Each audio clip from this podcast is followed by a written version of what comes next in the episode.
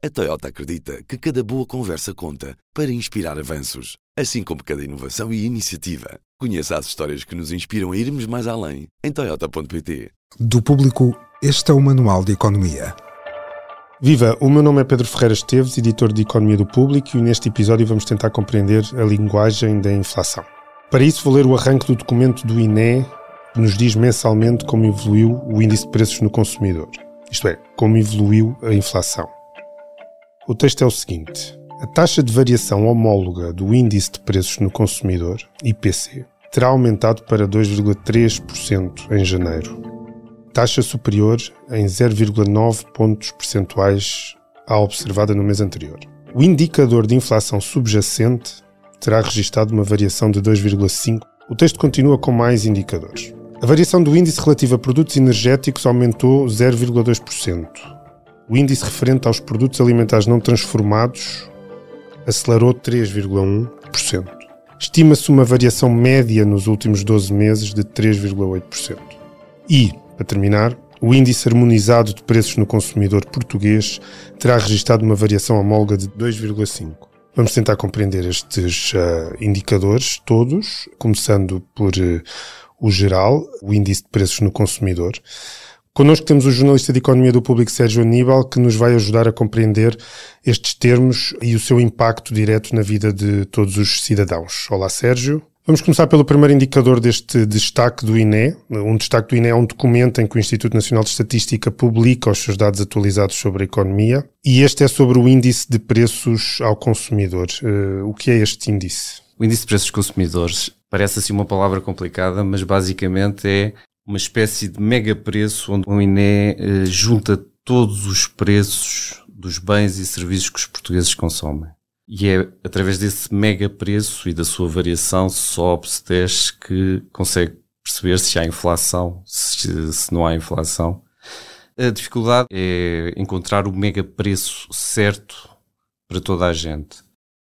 O INE, para calcular esse, esse mega preço, o que faz é, primeiro, perceber o que é que as pessoas consomem, não é? O que é que os portugueses consomem. É, na prática, criar ali um cabaz de produtos que os portugueses consomem. E faz isso em média, não é? E depois junta todos esses preços, dá-lhes os pesos de acordo com, com a importância que esses consumos têm para, para as pessoas. Desculpa, e como é que o INE uh, avalia essa importância? O INE o que faz é, através de um inquérito, que costuma fazer regularmente, que é o inquérito aos orçamentos das famílias, fica a saber, as pessoas respondem, e fica a saber o que é que as pessoas consomem, não é?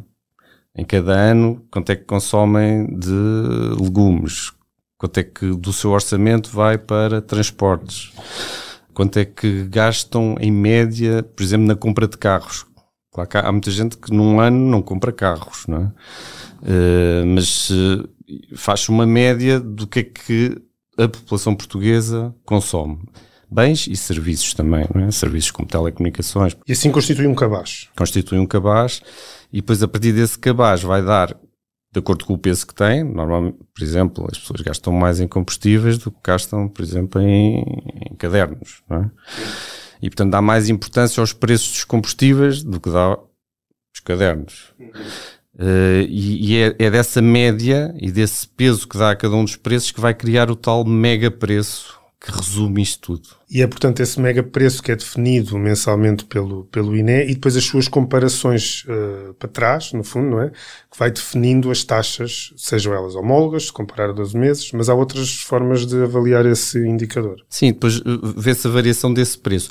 É, é uma, uma tarefa que é feita preço a preço, produto a produto, bem a bem. Não é? Portanto, são os, os, técnicos do INE vão procurar, seja online, seja mesmo nas lojas, tentam manter sempre de mês para mês o mesmo tipo de produtos para não haver eh, diferenças e, e vão verificando os preços.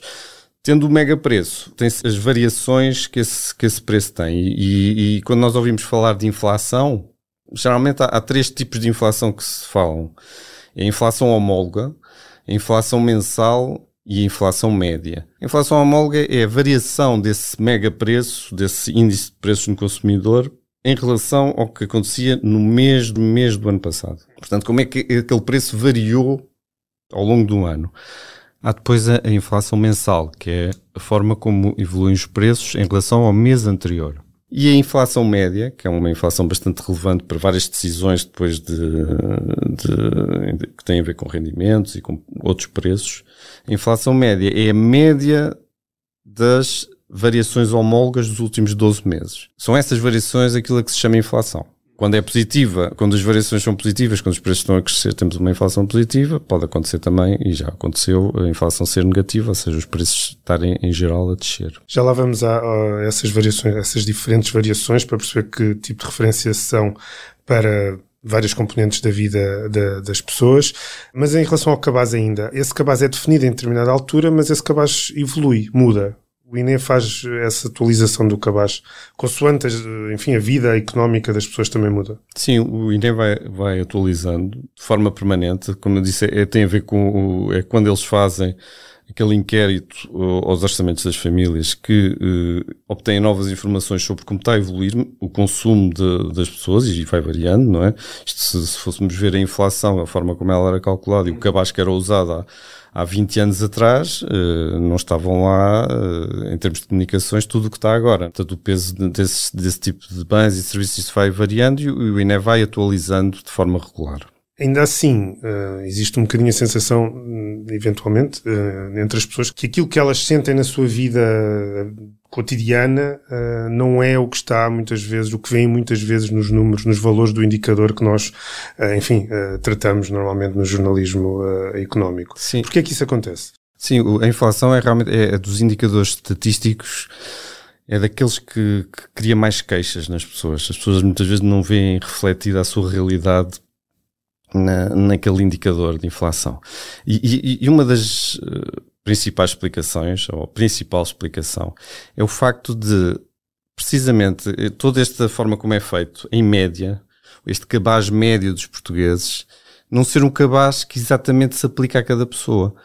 E, e, portanto, uma pessoa a uma certa altura pode verdadeiramente estar a sofrer uma inflação mais alta e a inflação nacional ser uma coisa relativamente baixa.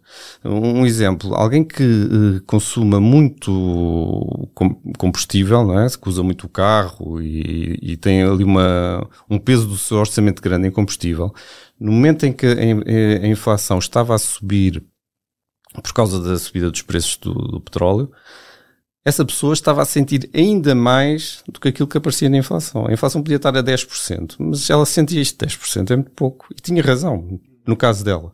Por isso é que uh, é usado uh, cada vez mais e há uh, formas, o, o, Eurostat, por exemplo, tem, tem esse instrumento no seu site, formas de calcular a inflação pessoal. Nesse site pode-se inserir lá informação sobre o que é que nós consumimos e que peso é que damos a cada produto e, e podemos ver aí qual é a nossa inflação pessoal e é um, é um dado interessante para, para as pessoas consultarem. Que será eventualmente mais fiável à experiência que as pessoas têm na, na, na sua vida. Voltamos aqui um bocadinho ao, ao, texto do INE para tentar perceber porque é que o INE destaca o índice, uh, dois índices, não é? No fundo, um que acompanha os produtos energéticos e o, e o outro que acompanha os produtos alimentares não transformados.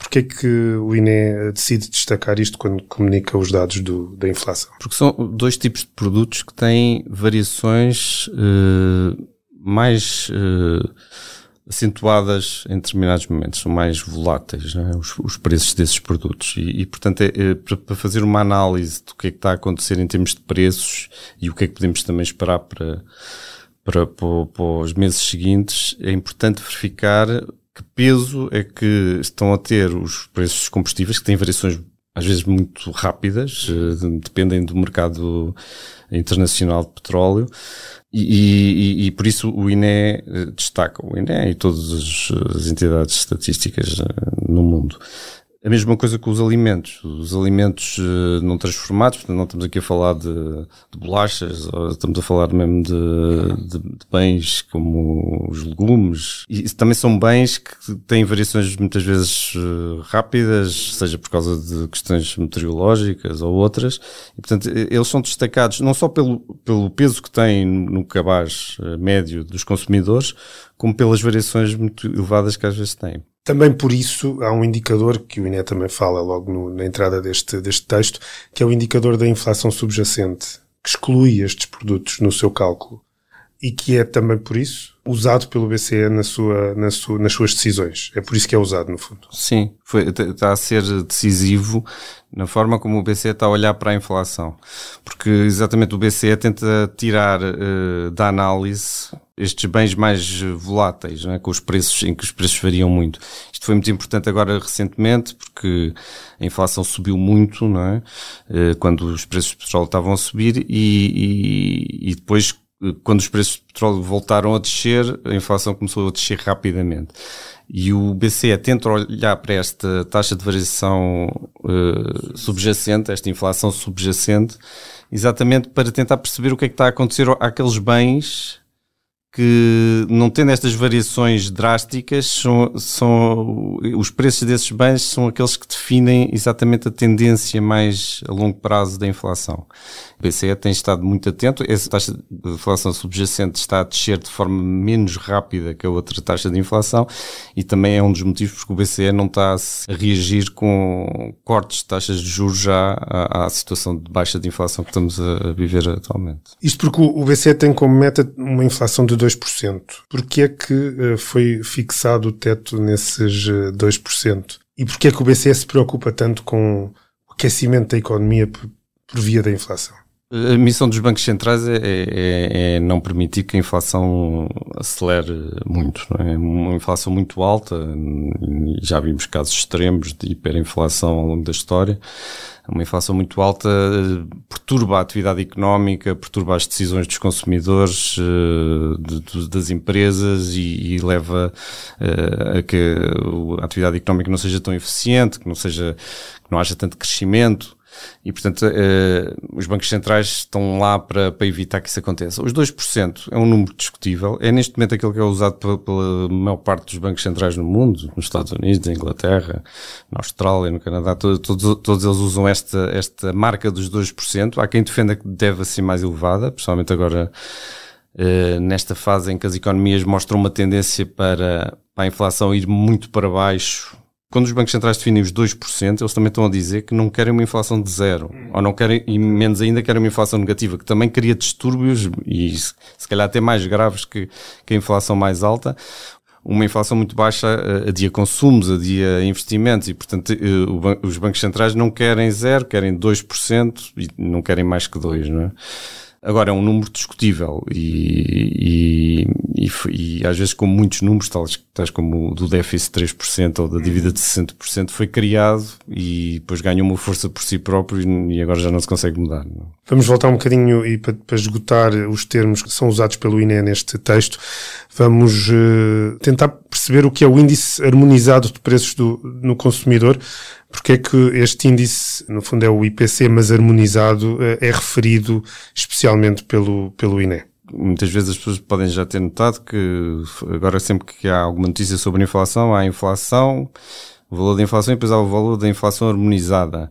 E são valores que diferem um pouco. A explicação para isso é, é relativamente simples. Isto, a metodologia que é usada pelo INE para Portugal é, é aquele do índice de preços consumidor normal português usa os consumos que são feitos pelos portugueses, portanto, para criar aquele cabaz, para, em que depois cria aquele mega preço. E é os produtos consumidos pelos portugueses, produtos e, e, e serviços. A harmonizada é, é, uma, é harmonizada em toda a União Europeia, para todos os países. Portanto, é a metodologia usada, por exemplo, para o, para o Eurostat calcular a inflação da zona euro. E depois tem usando essa metodologia, os dados para Portugal. A grande diferença é que esse indicador usa aquilo que todas as pessoas que estão em Portugal consumem. É, é, é a base para criarem aquele cabaz. Portanto, a grande diferença é, é, é, incluir aquilo que os turistas também estão a consumir. Portanto, tem um maior peso, por exemplo, dos restaurantes ou dos hotéis. Bom, explicados esses, estes conceitos eh, de inflação, os diferentes conceitos e os diferentes indicadores eh, que avaliam os preços eh, na economia, há depois o reflexo na, em várias áreas eh, decisivas para a vida económica das, eh, das pessoas, porque a inflação serve de referência para a evolução dessas, dessas áreas. Entre todas as pensões que são definidas pela variação média dos preços, mas também há outras áreas que são influenciadas por estes indicadores. Que outras áreas é que a inflação tem um efeito direto na vida das pessoas? É, é, é um efeito direto e é automático definido por lei. No caso das pensões, a inflação média que se verifica em novembro, cada ano que vai definir em larga medida qual é o valor do aumento das pensões no ano seguinte para as pessoas. É automático, está na lei. Uh, o mesmo acontece com o aumento das rendas. Há uma série de mecanismos automáticos, tem uh, o valor de determinado ano, estabelece logo o que é que vai acontecer no ano seguinte. É nessa dimensão que a inflação deixa de ser um simples número e passa de facto a traduzir-se num efeito real nas, nas pessoas pelo dinheiro que elas vão acabar por receber. Sim, Ao, é, é que uma, aumenta ao ritmo deste, deste número. É, é, um, é, um, é um automatismo que é uma responsabilidade para o INE, para calcular corretamente a inflação. E, e, e, é um automatismo que cria também uh, uh, cria, acaba por prolongar de alguma forma o efeito da inflação na economia, não é? Quando, quando a inflação do ano anterior serve para definir salários, para servir, definir pensões, para servir os aumentos das rendas, para definir também aumentos de eletricidade, estamos como que a prolongar a inflação que, que existiu num ano para o ano seguinte. Uhum. Uh, e, mas sempre foi assim, não é? Sempre, antes, mesmo antes de haver estas leis automáticas que, que estabelecem que a inflação define o que é que acontece aos rendimentos no, no, nos anos seguintes, sempre houve negociações salariais com base na inflação que, que, que tínhamos e também com base na inflação prevista. Uh, e, e é para isso que serve este indicador, basicamente. É para nós percebermos o que é que está a acontecer em geral em termos de preços e tomarmos as nossas decisões, é? o Estado tomar as suas decisões em relação aos salários, as empresas e as próprias pessoas no, naquilo que consomem e na, na forma como, como também se relacionam com o seu empregador.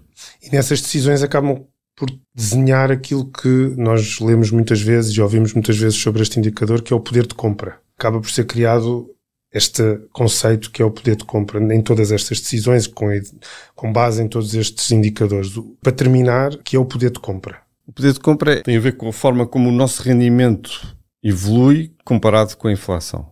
É? Se o nosso rendimento está a aumentar mais que a inflação, estamos a ter mais poder de compra. Conseguimos comprar mais coisas que comprávamos antes. Se o nosso poder de compra evolui com uma inflação, mantemos ali o poder de compra. É? Nós até podemos ter tido um aumento, mas se a inflação foi a mesma, aquilo que conseguimos comprar é o mesmo. Agora, aqui é muito importante e voltamos a falar da inflação pessoal.